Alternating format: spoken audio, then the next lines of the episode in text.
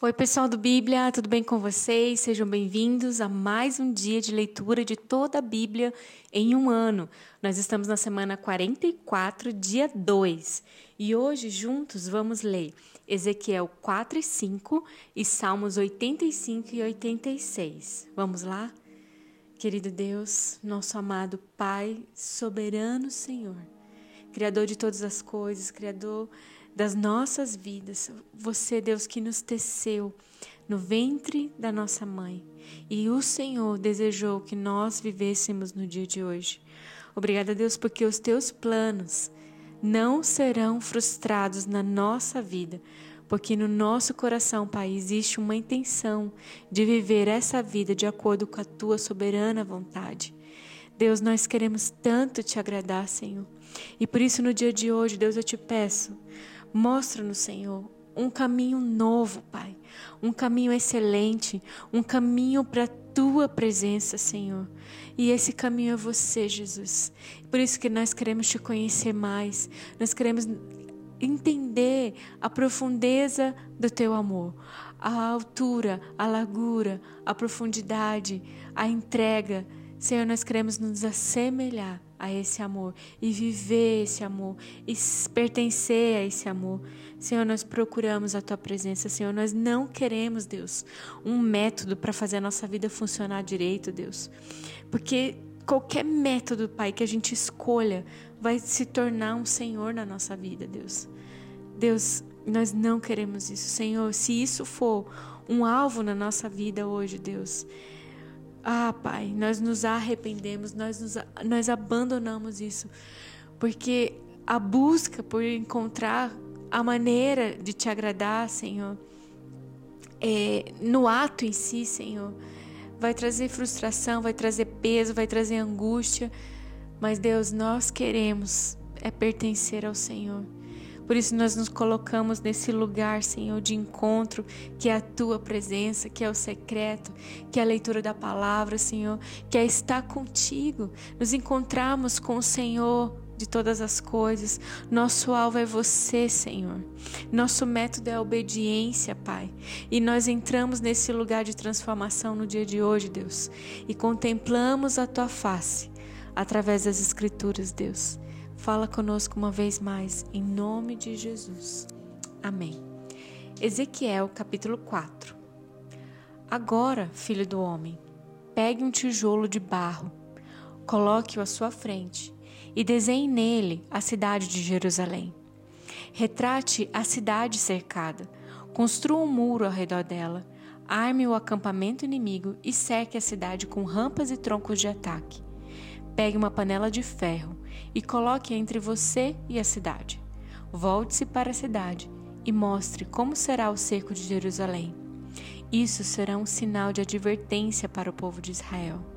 Agora deite-se sobre o lado esquerdo e ponha sobre si os pecados de Israel. Você terá de carregar os pecados de Israel pelo número de dias que ficar deitado sobre o lado esquerdo. Determinei que carregará os pecados de Israel por 390 dias, um dia para cada ano de pecado do povo. Depois, deite-se sobre o lado direito durante 40 dias, um dia para cada ano de pecado de Judá. Enquanto isso, continue a olhar para o cerco de Jerusalém. Deite-se com o braço descoberto e profetize contra a cidade eu amarrarei com cordas, para que você não possa virar-se de um lado para o outro, até que tenha completado os dias do cerco.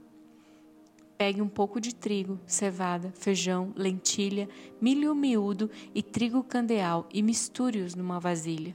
Use-os para preparar seu pão durante os 390 dias em que ficará deitado sobre o lado esquerdo. Racione suas porções, 240 gramas por dia, e coma-as em horas determinadas. Depois meça um pouco mais de meio litro de água para cada dia e beba em horas determinadas. Prepara, prepare e coma esse alimento como faria com bolos de cevada. Asse-o diante de todo o povo, usando fezes humanas secas como combustível. E o Senhor disse: Assim, Os israelitas comerão pão impuro na terra dos gentios, para onde eu os expulsarei. Então eu disse: Ó oh, Senhor soberano, jamais me contaminei. Desde a infância, nunca comi animais mortos por doença ou despedaçados por outros animais, nunca comi carne alguma proibida pela lei. Então ele me disse: Em lugar de fezes humanas, você pode usar esterco de vaca para assar o pão. E acrescentou: Filho do homem, Tornarei a comida extremamente escassa em Jerusalém. Será pesada com grande cuidado e consumida com medo. A água será racionada e o povo beberá com desespero. Diante da falta de comida e água, olharão uns para os outros aterrorizados e definharão debaixo do castigo. Ezequiel 5 Filho do homem, pegue uma espada afiada e use-a como navalha para raspar a sua cabeça e sua barba. Use uma balança para pesar o cabelo e dividi-lo em três partes. Coloque uma terça parte no meio do desenho de Jerusalém. E depois de encenar o cerco à cidade, queime o cabelo ali. Espalhe outra terça parte ao redor do desenho e corte-a com a espada. Espalhe a terceira parte ao vento, pois eu espalharei meu povo com a espada. Guarde apenas um pouco de cabelo e amarre-o em seu manto. Então, pegue alguns desses fios de cabelo e jogue-os no fogo para que se queime. Dali, um fogo se espalhará e destruirá todo Israel. Assim diz o Senhor soberano: esta é uma ilustração do que acontecerá a Jerusalém. Coloquei-a no centro das nações, mas ela se revoltou contra os meus estatutos e decretos e foi mais perversa que as nações ao seu redor. Não quis obedecer aos meus estatutos e decretos, portanto, assim diz o Senhor soberano: vocês são mais rebeldes que as nações vizinhas e não quiseram obedecer aos meus decretos e estatutos, nem sequer viveram, viveram de acordo com os padrões de justiça das nações ao seu redor. Portanto, eu mesmo, o Senhor soberano, estou contra vocês. Eu os castigarei publicamente diante de todas as nações. Por causa de seus ídolos detestáveis, punirei vocês como nunca fiz antes e nunca voltarei a fazer. Pais devorarão os filhos e filhos devorarão os pais. Eu os castigarei e espalharei aos quatro ventos aos poucos que sobreviverem. Tão certo como eu vivo, diz o Senhor soberano, eu os destruirei completamente. Não terei compaixão alguma de vocês, pois profanaram meu templo com imagens repugnantes e pecados detestáveis. Uma terça parte de seu povo morrerá na cidade por doença e fome, uma terça parte será morta pelo inimigo fora dos muros da cidade, e eu espalharei uma terça parte aos quatro ventos e os perseguirei com a minha espada. Por fim, minha ira se completará e ficarei satisfeito. E quando minha fúria contra eles estiver passado, todo o Israel saberá que eu, o Senhor, lhes falei segundo o meu zelo. Portanto, eu o transformarei em uma ruína, um objeto de insulto aos olhos das nações ao redor, para que todos os que passarem por ali. Você se tornará alvo de insultos, zombarias e horror, e servirá de advertência para todas as nações ao redor. Elas verão o que acontece quando o Senhor, em sua ira, castiga uma nação e a repreende, diz o Senhor. Farei chover sobre você as flechas mortais da fome para destruí-la. A fome se tornará cada vez mais severa até que desapareça todo suprimento. Além da fome, enviarei animais selvagens para atacá-la e devorar seus filhos. Doença e guerra a alcançarão, e trarei contra você a espada do inimigo. Eu, o Senhor, falei. Uau, Ezequiel é essa parte profética, né? Quando a gente é um nível de andar com o Senhor, no entendimento de que você se torna a Bíblia que muitos vão ler. A tua vida acaba pregando o próprio evangelho. Jesus, ele é o evangelho encarnado. E Cristo em nós é uma esperança de glória.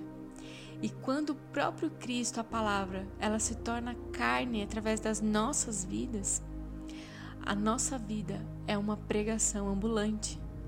E muitas vezes, situações que a gente é acometido, às vezes a gente não entende, mas algo Deus está fazendo. E se você tem um nível de amor, de entrega, de obediência, se você entende que a tua vida ela é relevante quando você cumpre o querer de Deus pra, determinado para aquilo que você nasceu para cumprir um propósito específico do coração de Deus, quando você passa por situações, você entende Deus, o que o Senhor quer falar através disso tudo que está acontecendo. Então é algo muito sério e Deus está nos chamando para um nível de maturidade onde não é mais eu buscando o Senhor para as bênçãos dele me alcançar. Não é mais eu entrando num, num ciclo de fazer as coisas certinho para ter o favor de Deus. A gente já sabe que é favorecido por Deus. A vida eterna com Ele já nos alcançou. Isso já é sobre nós. Mas a liberdade de você cumprir o querer de Deus nesse breve e momentâneo tempo que se chama vida nessa terra, faz você compreender que estamos falando de coisas muito mais altas do que a satisfação humana, do que o seu conforto temporário ou a vida perfeita aqui. Então, meus amados, abre os seus olhos. Ezequiel está nos chamando. Olha a vida desse homem, olha o que ele fez para transmitir uma mensagem para uma nação. E é nesse nível de obediência que o nosso Deus, que o Espírito Santo está te chamando e chamando a mim nesse dia. Glória a Deus pela Sua palavra. Salmos 85. Senhor, abençoaste a tua terra, restauraste a condição de Israel, perdoaste a culpa do teu povo e cobriste todos os seus pecados. Reprimiste a tua fúria, sim, refreaste a tua ardente ira. Agora, Deus de nossa, da nossa salvação, restaura-nos. Deixa de lado tua ira contra nós. Ficarás indignado conosco para sempre? Prolongarás tua ira por todas as gerações? Não nos reanimarás para que o teu povo se alegre em ti? Mostra-nos o teu amor, Senhor, e concede-nos a tua salvação. Ouça com atenção o que Deus, o Senhor, diz, pois ele fala de paz ao seu povo fiel. Que não voltem, porém, aos seus caminhos insensatos. Certamente a sua salvação está perto dos que o temem. Então, nossa terra se encherá de sua glória. O amor e a verdade se encontraram, a justiça e a paz se beijaram. A verdade brota da terra e a justiça sorri dos céus. Sim, o Senhor dará suas bênçãos. Nossa terra produzirá uma farta colheita. A justiça vai adiante dele e prepara o caminho para os seus passos. Salmos 86 Inclina os teus ouvidos, ó Senhor e responda-me, pois eu, pois sou pobre e necessitado. Guarda minha vida, pois sou fiel a ti. Tu és o meu Deus. Salva o teu ser, servo que em ti confia.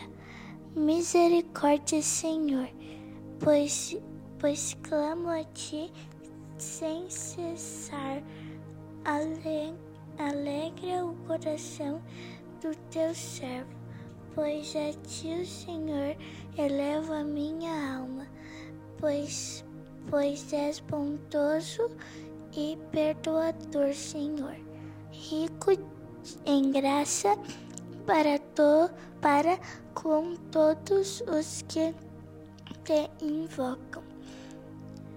Escuta a minha oração, Senhor, atenta para a minha súplica. No dia da minha angústia clamei a ti, pois tu me responderás. Nenhum dos deuses é comparável a ti, Senhor. Nenhum deles pode fazer o que tu fazes.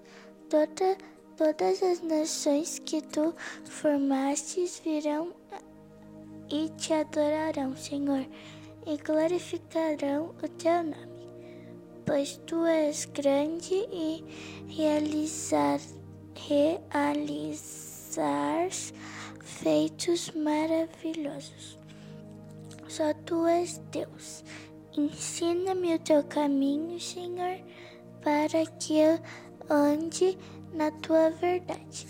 Dá-me um coração inteiramente fiel para que eu tema ao teu nome. De todo o meu coração te louvarei, Senhor meu Deus. Glorificarei o teu nome para sempre, pois grande é o teu amor para comigo. Tu me livraste das profundezas da morte. Os arrogantes estão me atacando, ó Deus. Um bando de homens cruéis, gente que não faz caso de ti, procura tirar-me a vida. Mas tu, Senhor, és Deus compassivo e misericordioso, muito paciente e rico em amor e em fidelidade. Volta para mim, tem misericórdia de mim, concede a tua força ao teu servo, salva o filho da tua serva, dá-lhe o sinal de tua bondade, para que os meus inimigos vejam e sejam humilhados, pois tu, Senhor, é, me ajudaste e me consolaste. Pessoal, Deus é bom. Quando o inimigo se levanta, Deus está do lado da gente. Não tenha medo, confie nele. Deus abençoe e até amanhã.